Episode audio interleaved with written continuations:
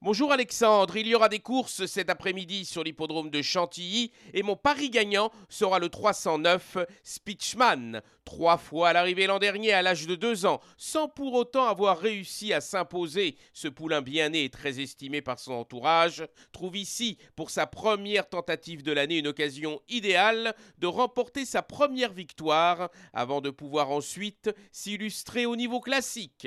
Alors notez bien pour cet après-midi à Chantilly, réunion 1 dans la troisième course, le numéro 9, Speechman.